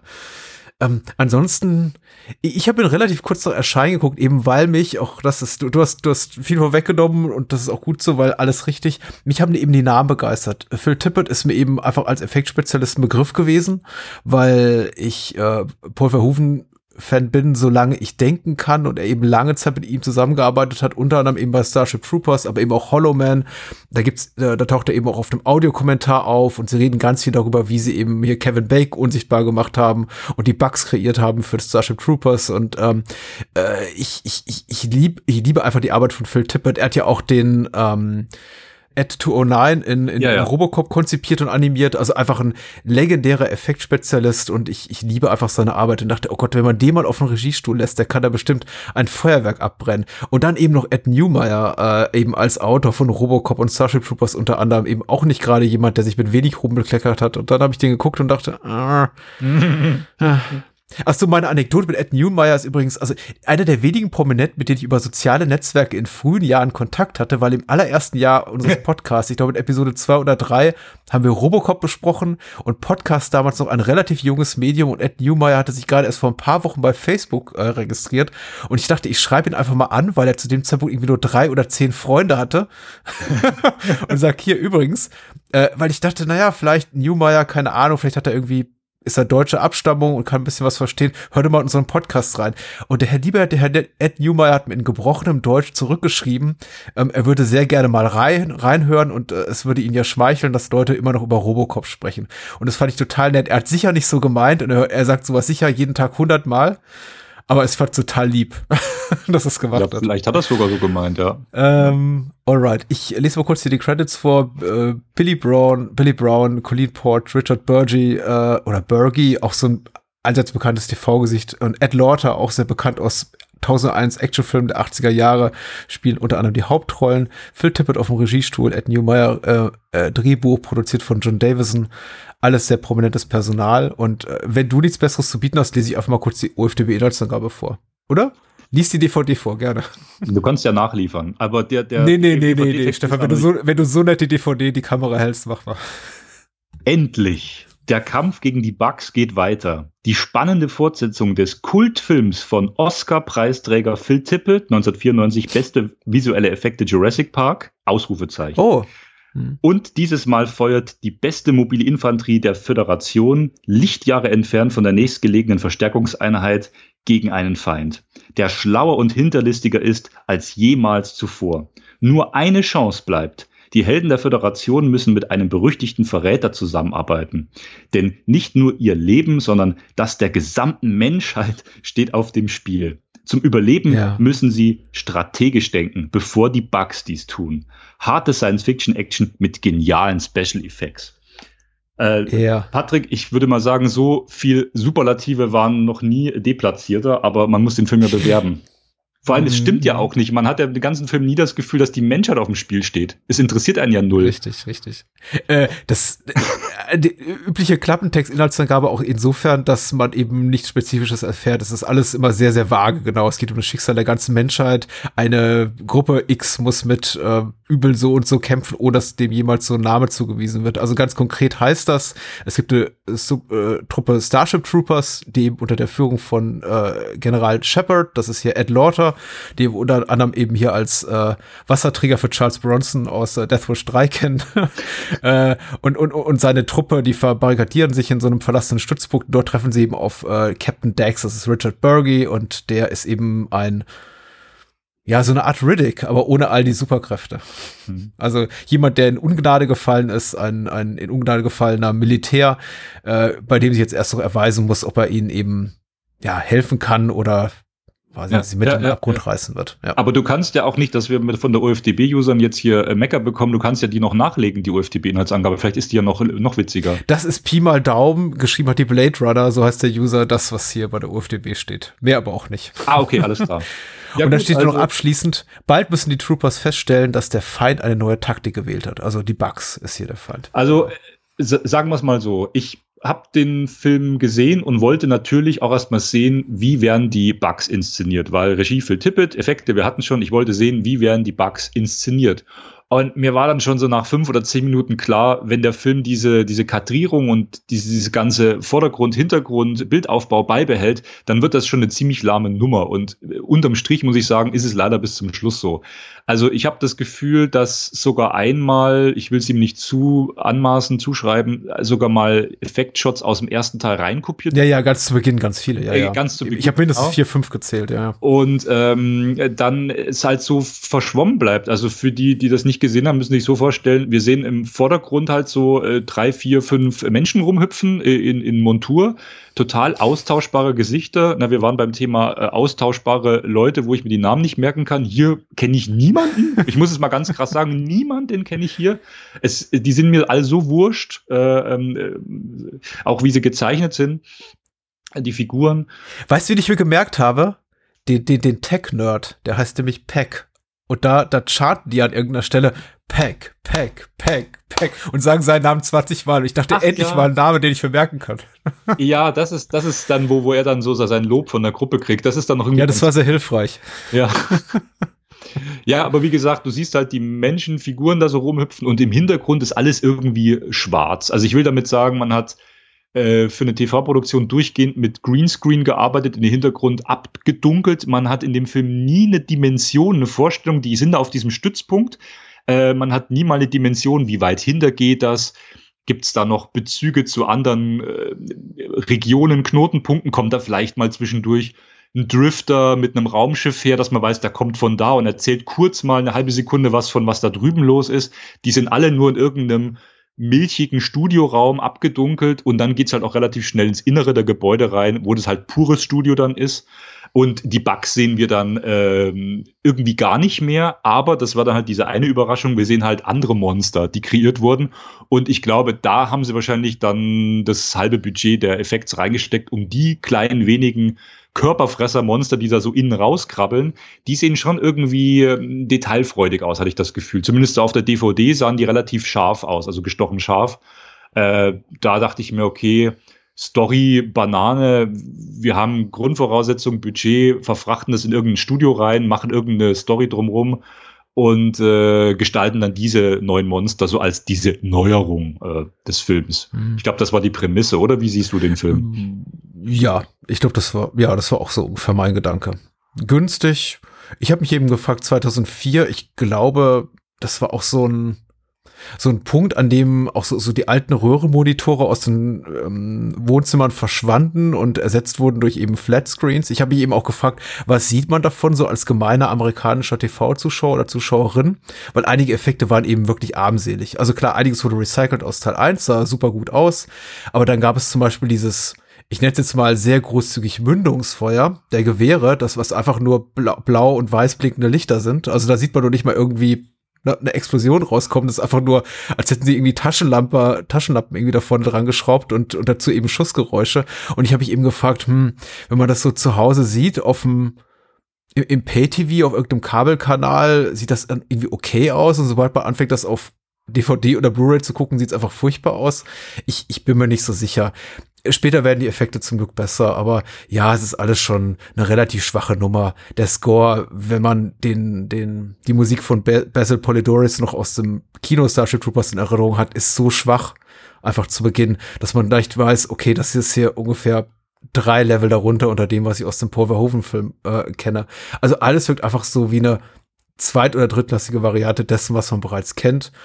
Und alles in allem fand ich den Film enttäuschend. Ich bin ein bisschen wohlwollender mit Blick auf die letzten 20, 25 Minuten, weil da geht's dann eben auch effekttechnisch relativ zur Sache. Aber er braucht unglaublich lange, äh, um in Fahrt zu kommen. Also eigentlich eine ne, ne Stunde, bis dann so richtig der gute Stichwort von dir Körperfresse-Horror beginnt, weil das ja so der Schwerpunkt innerlich des Films, also weniger Science-Fiction und Satire und Gesellschaftskritik, sondern mehr einfach Körperfresse-Horror im Dunkeln. Also es dauert unglaublich lange und bis dahin haben wir im Grunde all das, was ich schon so weniger harsh an Pitch Black kritisiert habe, um ein hundertfaches Verübelfach, nämlich einfach nur eine Sammlung an Figuren, die mich überhaupt nicht interessieren, deren Namen ich nicht zuordnen kann, bei denen ich mich die ganze Zeit fragte, wer macht der eigentlich was und warum und wieso und weshalb. Auch die Szenenabfolge, also es wirkte regelrecht dilettantisch stellenweise, dass ich mich fragte, wie kann da jemand wie Ed Newmeyer dran sitzen und sowas zusammenschreiben? Es gibt zum Beispiel so eine Art von eine Szene, wo sich eben eine Soldatin, ich nenne jetzt so nicht mal die Namen, weil es keine Rolle spielt, an einen Soldaten ranmacht. Und unmittelbar nachdem diese Szene vorbei ist, gibt es nochmal exakt die gleiche Szene mit einer neuen Soldatin, die sich an einen Soldaten ranmacht. Und ich dachte, wieso macht man zwei fast identische Szenen, montiert die irgendwie im Editing direkt hintereinander? Mhm. Also das ist auch so von, von so einer Lieblosigkeit erzählerischen geprägt, dieser Film. Ich, ich glaube auch, der ist einfach nicht daran interessiert, am Zwischenmenschlichen, das ist auch okay, aber dann komm doch bitte schneller zur Sache und straf mich nicht mit all diesen Szenen, in denen eben weiß nicht, zwischenmenschliches äh, Zeugs gezeigt wird, was mich einfach null interessiert und was zudem auch noch einfach ganz schlecht erzählt ist. Ja, ja. Also ich, ich sehe das genauso. Ich glaube, der Film hat äh, das schwere Los, äh, dass damals gesagt wurde, wir brauchen, wollen oder irgendwie eine, eine Fortsetzung äh, für, fürs Fernsehen, wir produzieren das hier, habt Geld, macht mal. Das ist so eine reine Auftragsarbeit. Dass man dann äh, gedacht hat, wie knüpfen wir eigentlich an das Überwerk Starship Troopers an, was ja wirklich eine komplette kohärente Geschichte von Anfang bis Ende erzählt ist, was einen mit so einer Stimmung auch hinterlässt. Die komplette Welt wird da gezeigt, verschiedenste Standorte, äh, verschiedenste Dynamiken. Also einfach ein rundum großartiger Film durch und durch, der immer weiter wächst ähm, dessen Effekte sich heute noch sehen lassen können, wo wirklich gearbeitet wurde an allen Ecken und Enden. Die schauspielerischen Leistungen sind auch okay. Ne? Also da gibt's auch äh, Momente, wo die, die echt rocken und äh, dann manche, mhm. wo du sagst, okay, ist jetzt wurscht, weil gerade Action.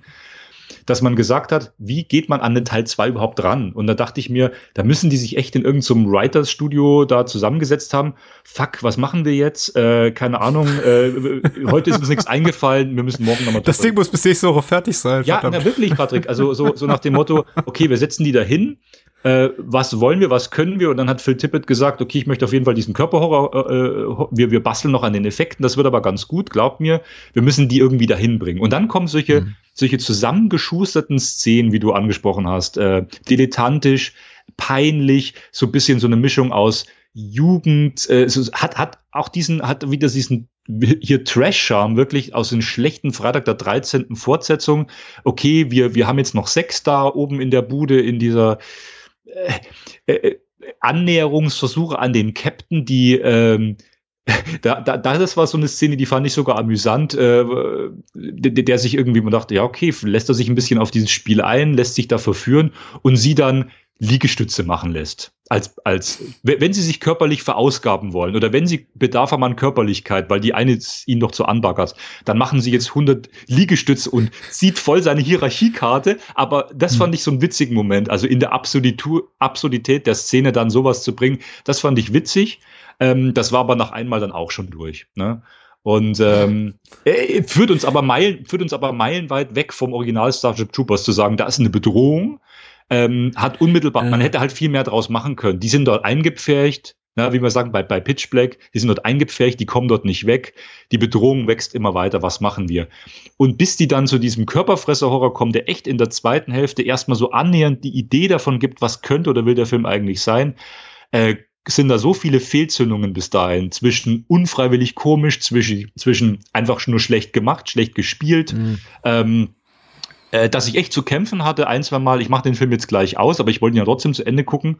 Ähm, aber das ist schon, ist ein 90-minütiger ja, also Film, auf den ich zurückblicke und trotzdem irgendwie das Gefühl habe, er, hat, er, er dauerte mindestens eine halbe Stunde länger, als, als er tat, weil eben wirklich so wenig passiert. Und ich frage mich, wie das eigentlich möglich ist, einen so kurzen Film zu machen mit so viel Personal und so vielen Effekten und auch so vielen Horrorschock-Momenten. Weil wenn man die zählt, da gibt es schon einige von und den trotzdem irgendwie am Ende des Tages langweilig sein zu lassen. Also ist schon eine besondere Kunst tatsächlich.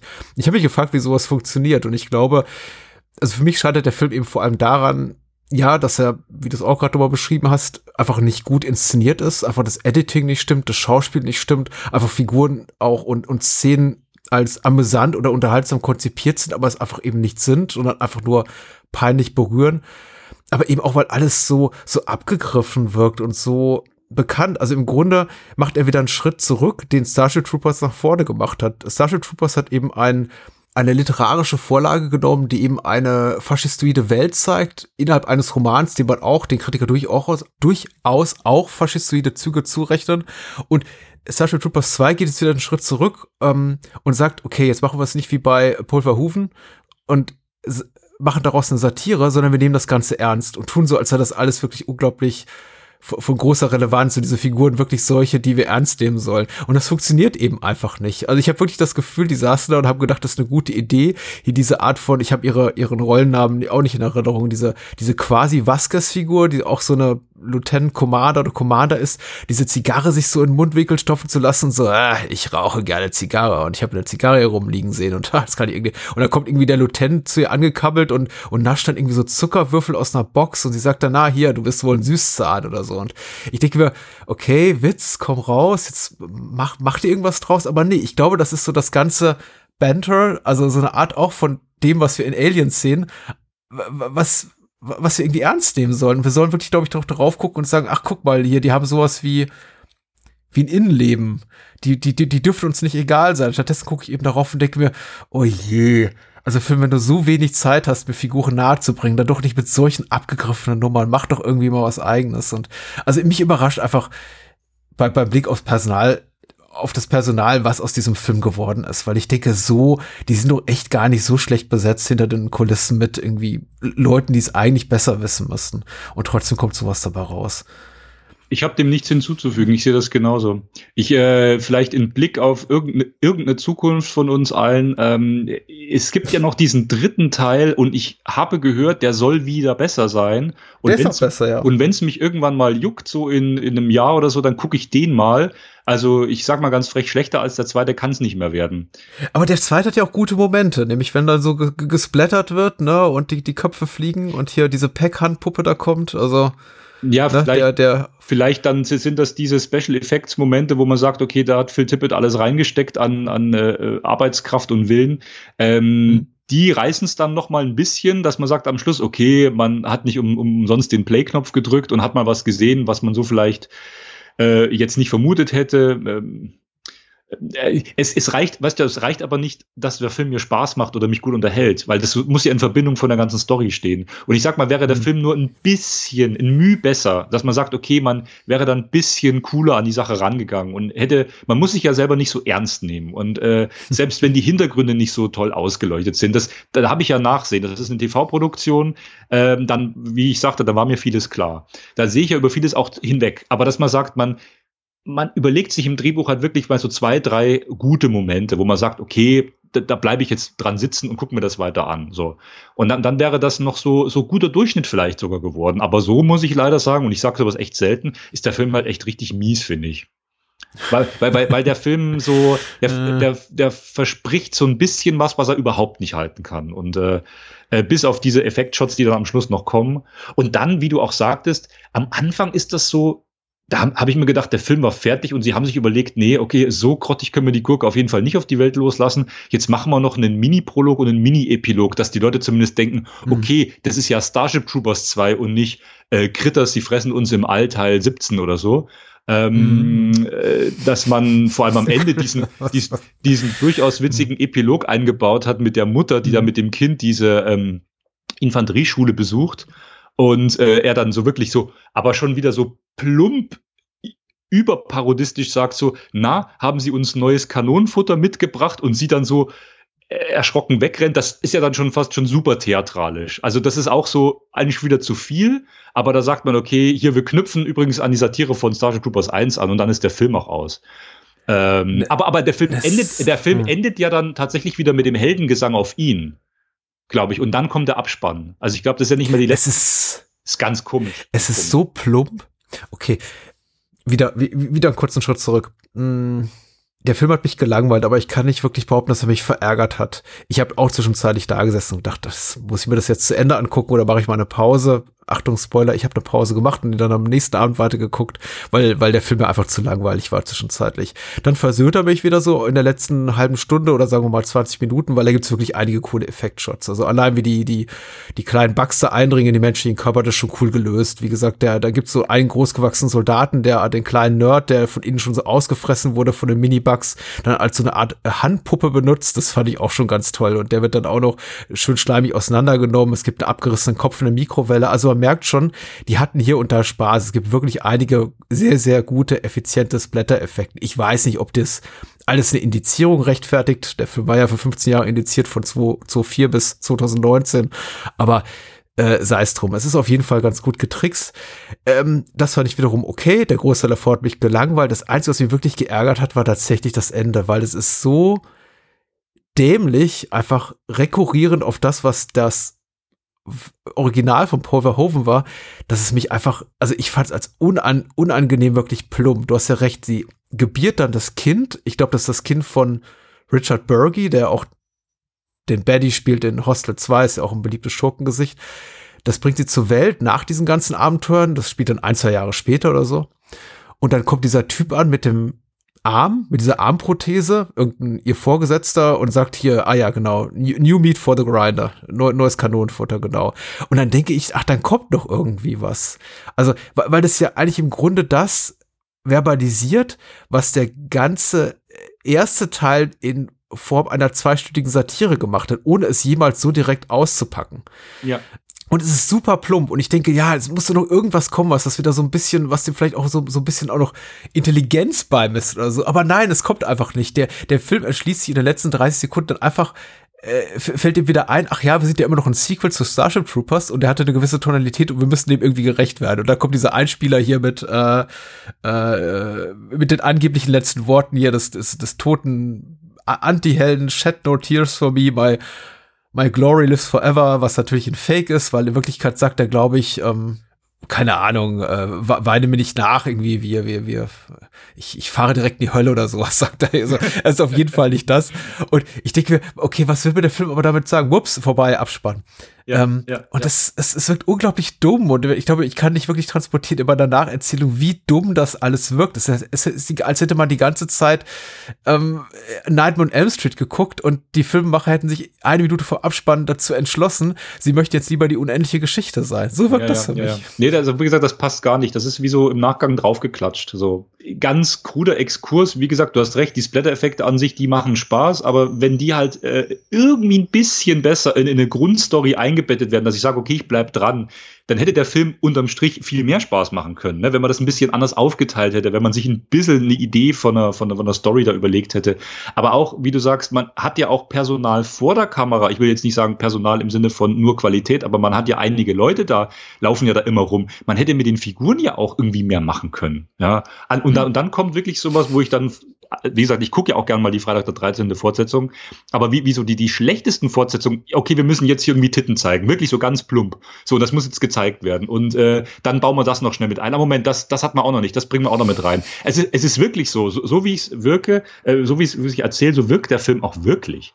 Also ich, ich, ich, also nach dem Film dachte ich mir, ich hätte jetzt schon fast richtig Bock, den dritten zu gucken, weil der, der muss und soll ja besser sein und bin gespannt, was der so macht. Ja. Vielleicht, vielleicht hören wir uns eines, eines Tages wieder zum dritten. Vielleicht können wir darüber dann ein bisschen, äh, ein bisschen besser drüber sprechen, ja. Ich mag den ganz gern. Ich habe ganz wohlwollende Erinnerungen daran und Kessler Van Dien spielt ja auch wieder mit. Ähm, ich verstehe, dass er hierauf keinen Bock hatte. Interessant fand ich jetzt, weil ja vor gar nicht so langer Zeit der dritte Jurassic World Film im Kino war, dass Starship Troopers so ein bisschen das macht, was Jurassic World 2 gemacht hat, nämlich quasi so das Setting in so eine Art, möchte mal sagen, Spukhaus-Szenario zu verlegen. Mhm. Also irgendwie so Haunted House Horror zu machen aus etwas, was sich eigentlich gar nicht dafür eignet.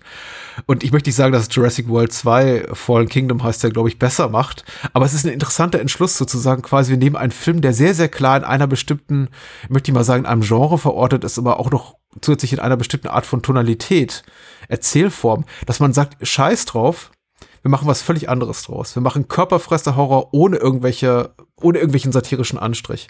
Ist schon interessant. Also, ich will heißen, der Gedanke an sich ist ja nicht komplett falsch. Zu sagen, man, man das Ding ist irgendwie ausgelutscht. Das war, man muss ja sich auch dran erinnern, Starship Troopers kein großer Kassenerfolg. Das ist ja echt ein Film, der einfach erst auf Laserdisc und DVD dann später sein Geld wieder eingespielt hat. Aber der Gedanke ist nicht komplett verkehrt zu sagen, wir machen einfach mal was komplett anderes. Aber ja, ja ich, ich finde die, ich finde die Idee reizvoll und zu sagen, ja. wie du sagst, ich mache, ich mache eine, habe eine eigene Idee, ein eigenes Konzept. Ich kopiere den ersten nicht nur so und dann halt irgendwie schlecht kopiert, sondern ich habe eine eigene Idee. Aber die Idee, wenn du sagst eben Spukhaushorror und hier wäre ja Paranoia angebracht gewesen oder, oder, oder falsches Hierarchiedenken, äh, dass man sagt, man hat wirklich diesen Held der Föderation, der irgendwie geächtet wird und äh, man, man arbeitet aber mit der Figur ein bisschen. Dann hätte ich mir das auch gerne angeguckt, ja. Äh, dann hätte man auch so ein bisschen Twists und Konflikte mit reinbringen können. Aber dann gibt's halt so Momente, und da läuft der Film dann doch schon eine Weile und gibt dann auch bald schon Gas mit den Effekten, wo du sagst, da wird der Film dann auch wieder unterhaltsam und gut, wo dann echt so wirklich sehr, also zwischendrin sehr plumpe Szenen kommen, wo ich sage, was hat die Szene jetzt hier bitte in irgendeiner Form zu suchen? Es erschließt sich mir gerade null. Also ich hätte mit allem gerechnet, bloß nicht mit dieser Szene gerade. So, so, solche Dinge, wo ich mir denke, okay, da nimmt der Film halt irgendwie sein Publikum dann doch nicht so ernst. Wenn man einen kleinen, äh, mit wenig Budget, äh, äh wie so sagt, Spuk, Paranoia, wo man sagt, der Film will, ist kleiner, will kleiner sein, macht aber das, was er macht, ganz gut, dann hätte ich hier auch äh, ein gewisses Herz dafür gehabt, aber, aber nicht so. Das, das war so ein, ich, ich war auch nicht bei der Produktion dabei. Ich weiß nicht, ob es da Probleme gab, dass man, dass man irgendwie hinter den Kulissen gegeneinander gearbeitet hat, dass man sagt, wollte eigentlich das und dann haben die wieder gesagt, wir machen doch das. So wirkt der Film aber so ein bisschen so, wie wenn tausend Stränge dran ziehen oder irgendwie hat nichts funktioniert, so, so, so wirklich. Ja. Naja, aber gut, dass wir darüber gesprochen haben. Patrick, und ich, ich freue mich ehrlich unser, gesagt auch immer. Unser erster Verriss. Ich habe mich ja schon darauf gefreut. Das muss doch auch mal sein. Nein, ehrlich gesagt, ich freue mich auch tatsächlich über unkonventionelle Filmwünsche. Das ist auch ein, äh, zum einen Dankeschön an dich und zum anderen natürlich auch ein Wunsch an zukünftige Gästinnen und Gäste. Bringt auch gerne mal Filme mit, die vielleicht nicht so toll sind, weil ganz ehrlich, oft äh, entdeckt man auch unter all dem Mist äh, auch mal eine Perle. Mhm. Und äh, Starship Troopers ist ja womöglich auch eine solche und versprechen eines Tages drüber, aber dieser hier eben nicht. Und ich weiß nicht so richtig, woran es liegt, ehrlich gesagt, weil eigentlich ist der Film auch zu kurz und zu temporeich, um wirklich langweilig zu sein. Und irgendwie hat es trotzdem geschafft, ja. langweilig zu sein. In dem Sinne. Ähm, wo wo kann man dieser Tage noch was von dir hören oder lesen? Oder ähm, sehen vielleicht sogar. Äh, dieser Tage hören. Ich komme bestimmt dann noch mal mit ein, zwei ähm, Reviews beim Deep Red Radio. Da ist auch gerade äh, kurze Sommerpause oder wie auch immer die Sommerpause da gerade gestaltet wird. Äh, wir hatten ja noch zu Top Gun gesprochen mit Benedikt. Ähm, das ist schon eine Weile her. Der Kurs kommt auch noch raus ähm, und dann noch ein, zwei Reviews so. Lesen aktuell, ja, bin wieder so an Booklet-Projekten, die dann kommen werden und die gerade äh, noch geschrieben werden. Wenn jetzt, äh, du sagtest, äh, da erscheint das im August, da ist gerade frisch rausgekommen äh, Dark Glasses von Dario Argento im, im Mediabook mhm. von Piero Le Fou hat er bloß eine kleine Kinoauswertung bekommen. Und das ist auch so ein Film, den finde ich zum Beispiel interessant, weil der Film ist nicht, der ist wirklich nicht schlecht. Das ist jetzt vielleicht nicht so sein, sein Meisterwerk wie Suspiria oder Inferno, aber ich finde, der macht hier einiges äh, gut oder interessant und geht ein bisschen wieder back to the roots und nimmt vor allem auch die weibliche äh, Hauptfigur, eben, die, Blinde gespielt, von der äh, Signora Pastorelli, nimmt er sehr ernst. Mhm. Da war ich überrascht, äh, wie, wie, wie reif und ernst er auch an die Rolle rangeht. Ähm, der hat mir durchaus Spaß gemacht und fand ich einen, einen erfreulichen Abschluss, bisherigen Abschluss seines, seines Övres, also wenn man jetzt einen Zwischenschnitt wagen dürfte. Ja, und der kommt äh, im Mediabook raus. Da habe ich einen äh, Booklet-Text geschrieben. Interview vom Leo, äh, Elias Lemke ist mit dem äh, Argento drin und äh, Markus hat den Audiokommentar eingesprochen. Ja, gut, das kann ich auch schon ankündigen. Im Oktober kommt eine schöne Pasolini-Box von Koch äh, mit fünf, fünf Blu-Rays. Das ist auf jeden Fall noch ein wichtiges Release, ja. Sehr schön. Können wir uns drauf freuen. Ich danke dir, dass du da warst und komm bald wieder, auch wenn du nichts zu verkaufen hast. Dann bring vielleicht, wie gesagt, den dritten Starship Troopers mit oder äh, eines der Riddick-Sequels. Aber das war jetzt keine Verkaufsshow heute, oder? Nee. Nee, überhaupt nicht. Ich finde ja gut, wenn Menschen Werbung machen dürfen. Ich habe es ja letztens auch schon mal bei einem sozialen Netzwerk äh, eurer Wahl geteilt. Ich finde es gut, wenn man auch darüber spricht, dass man eben Sachen tut, gerade was so Heimkino-Veröffentlichungen von äh, Nischentiteln äh, für Lieb von Liebhaberlabels betrifft, weil in der Regel ist äh, für die da nicht der große Profit drin und schon mal gar nicht für die Menschen, die daran inhaltlich beteiligt sind. Von daher kann man auch gern darüber reden. Ist jetzt nicht so, dass äh, Stefan oder ich oder irgendwer, der an sowas arbeitet, jetzt mit Tausenden von Euro für sowas zugeschüttet verwendet Deswegen redet drüber. Da gibt es mehr davon. Wenn man es nicht tut, streamen wir alle eines Tages nur noch und sind ganz traurig, ja, ja. dass es keine Booklets mehr zu lesen gibt oder Interviews mehr zu gucken. Genau, ganz genau. Alright. Bye bye, Stefan. Tschüss, macht's gut, ciao.